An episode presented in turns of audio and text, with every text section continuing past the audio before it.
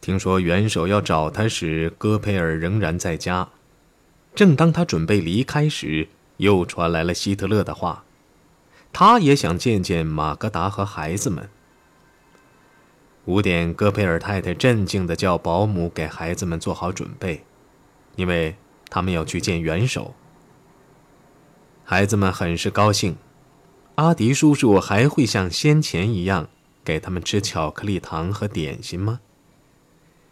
做母亲的已经猜到，他们可能全都要去赴死，便强打起笑容。你们一个人只许拿一件玩具，不准多拿。凯特尔打发众人走后，会议室内只剩下他和希特勒两个人。他要元首直接前往贝希特斯加登，从那里开始投降谈判。希特勒打断他的话：“我知道你要说什么，必须立即做出决定，对不对？”他的声音变得刺耳了。“我已经做出了决定，我永远不离开柏林，我要保卫这个城市，直到最后一息。”约德尔来了，希特勒又将决定自杀一事向他说了一遍。我这个决定，也是我一生中最重要的决定。本应在一九四四年十一月做出的。我本不该离开东普鲁士的司令部。希特勒把鲍曼找来，令他与约德尔和凯特尔一起飞往贝希特斯加登。那个司令部由凯特尔指挥，由戈林任元首和私人代表。凯特尔不同意。希特勒说：“反正一切都四分五裂了，我已经无能为力。”他补充说：“其余的就交给戈林了。仗已经没有什么可打的了。如果要谈判，帝国元帅会比我干得更出色。”在保卫柏林一仗当中，我不是战斗到胜利，便是死在柏林。他不能冒险落入敌手。他说他会在最后时刻开枪自杀的。这是我的最后决定，不可撤销。将军们发誓说，大势并没有完全失去。温克的第十二军应回师解救柏林。希特勒立刻双眼亮了起来。令人难以置信的是，希望又回来了，决心也回来了。他开始是发问，然后便详细研究如何解救柏林。凯特尔起身前去向温克下令，他刚一走，希特勒又沮丧了起来，对贴身人员说：“希望已经没有了。”有人指着腓特烈大帝的像，问他是否仍相信会有类似的历史奇迹出现时，元首疲倦地摇摇头。陆军出卖了我，我的将领都是饭桶，他们不执行我的命令，一切都完了，国家社会主义也已经死亡。永远不会东山再起了。也许在一百年后会出现类似的思想，其事有如宗教在全世界传播。但德国已经失败了。说真的，他还没有完全做好准备，也不够强大，还接受不了我给他定下的使命。那天晚上，德国空军作战部部长埃卡德·克里斯蒂安将军突然闯进柏林城外的科勒的司令部。元首已处在崩溃状态中了。他把发生的可怕的事情说了一遍。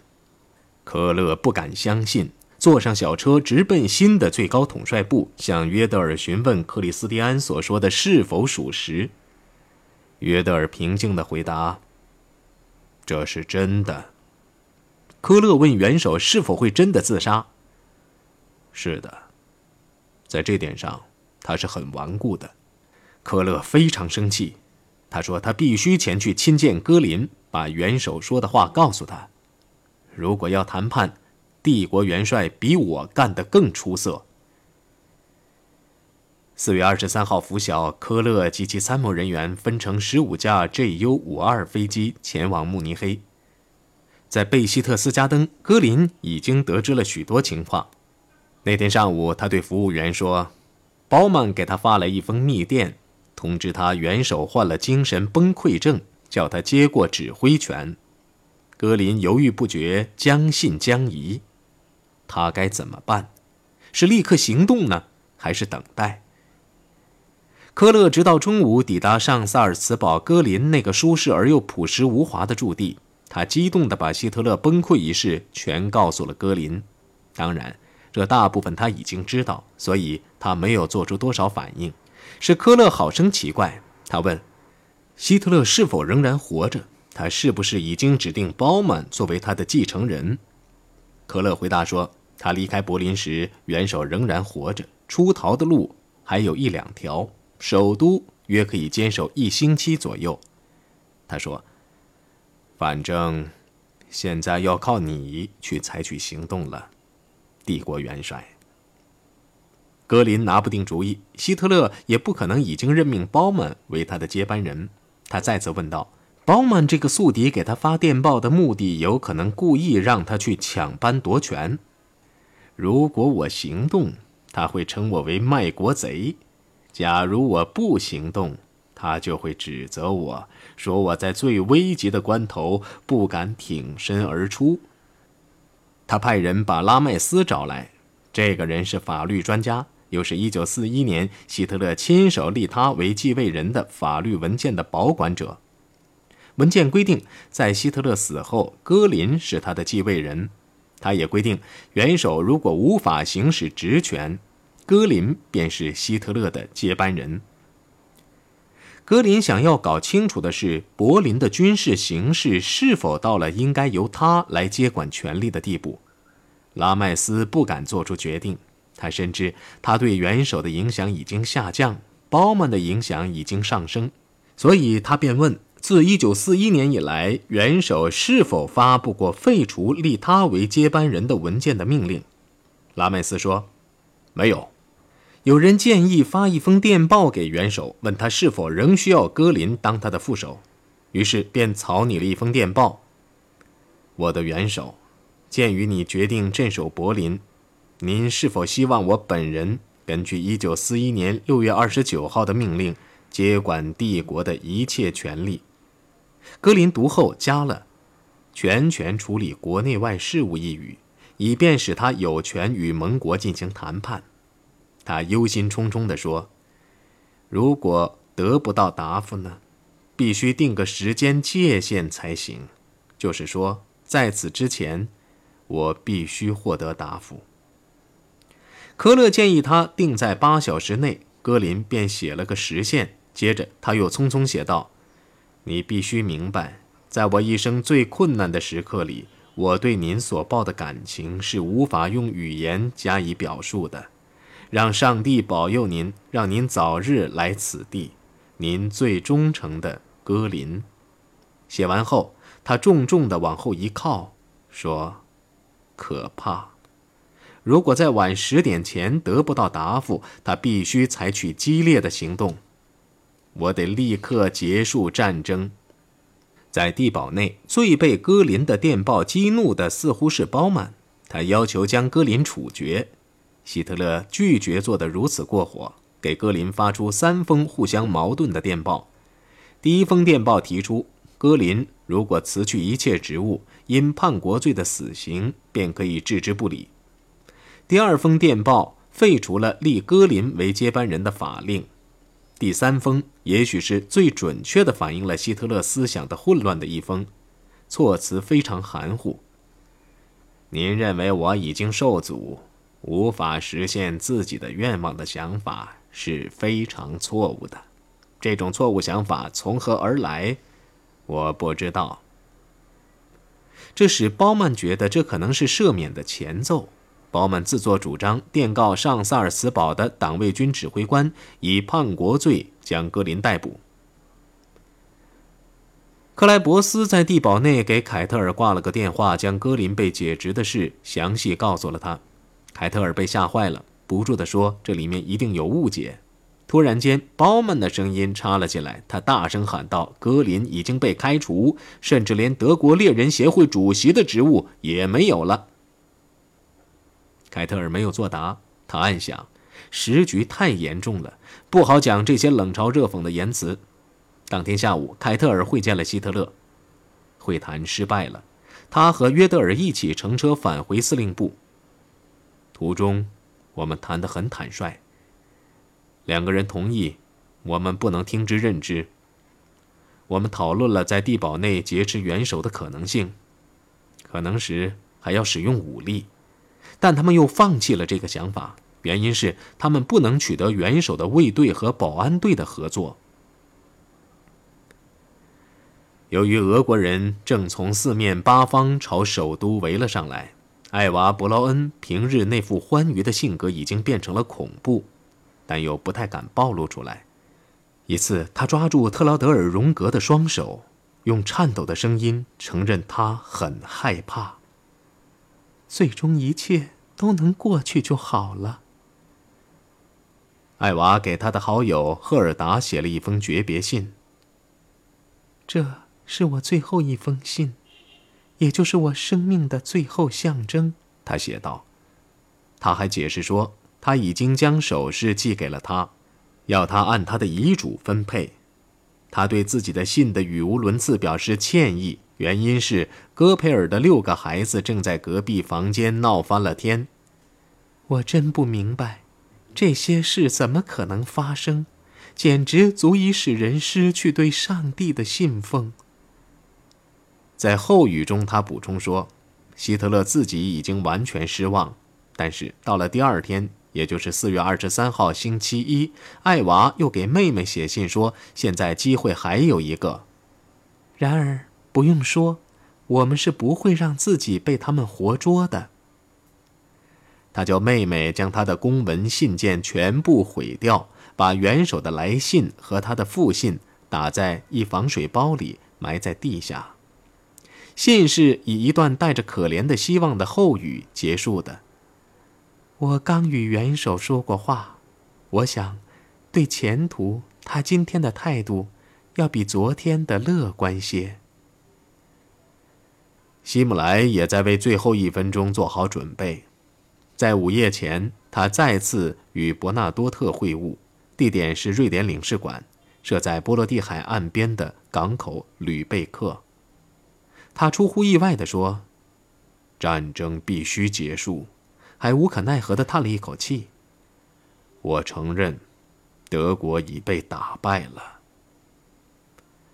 元首可能已经死了，所以他已经不再受自己誓言的约束。我愿意让西线投降，东线却不行。我历来是，也将永远是。布尔什维主义的死敌。他问伯纳多特是否愿意将这一建议转给瑞典外交大臣，由他再转给西方。伯纳多特不喜欢这个主意，但同意将它转达给瑞典政府。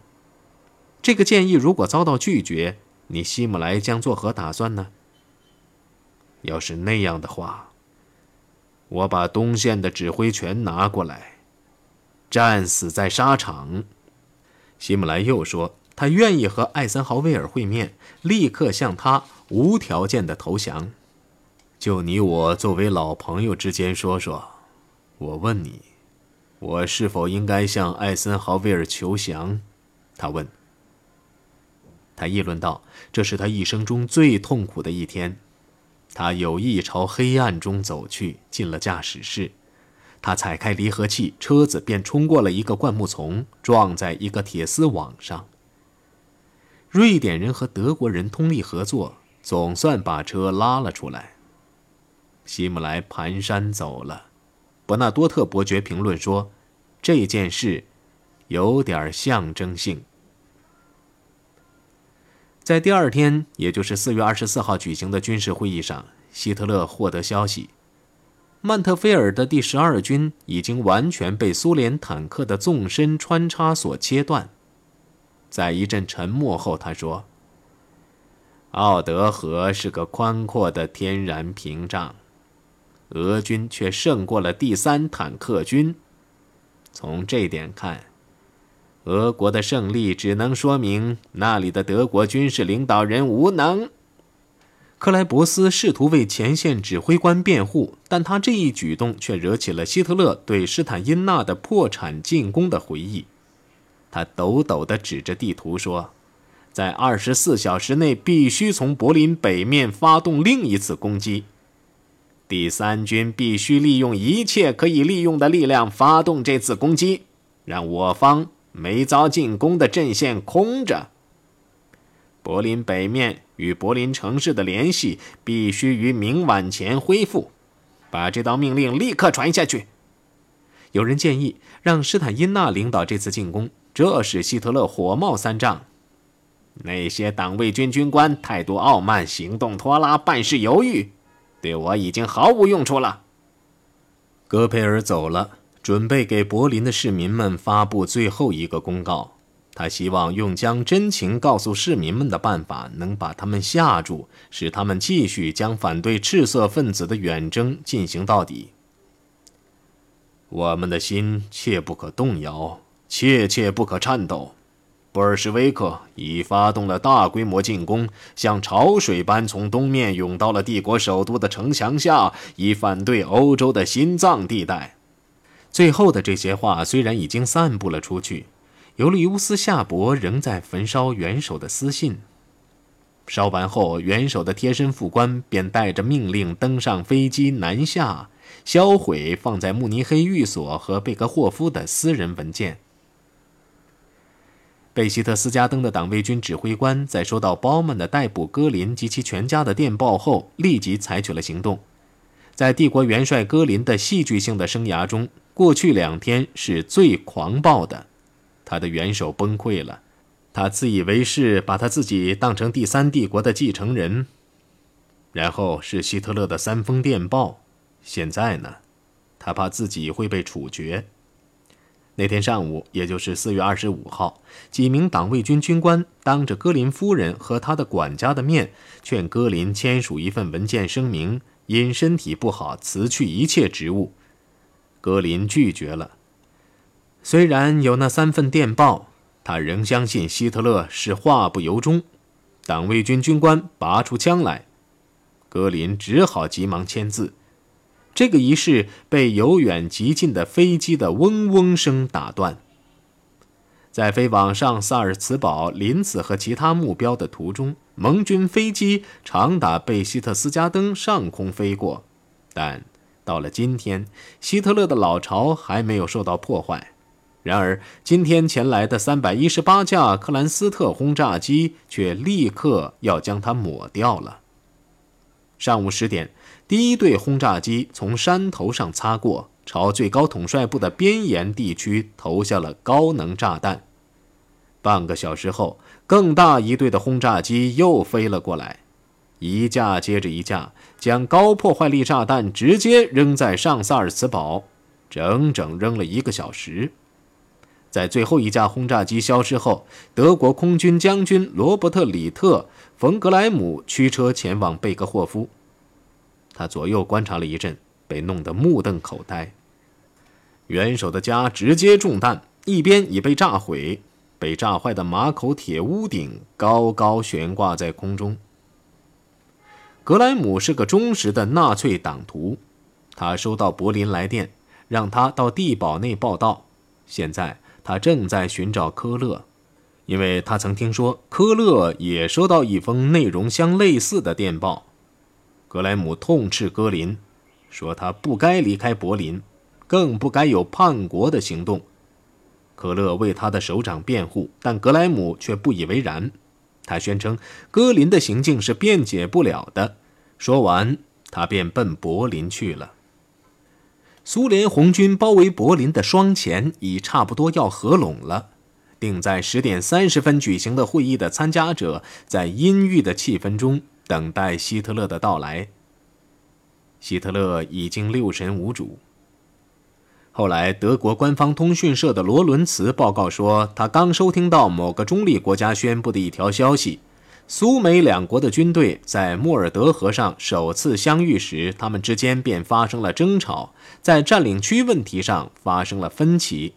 俄国人指责美国人侵犯了在雅尔塔达成的关于占领区的协定。听到这一消息，希特勒才一改常态。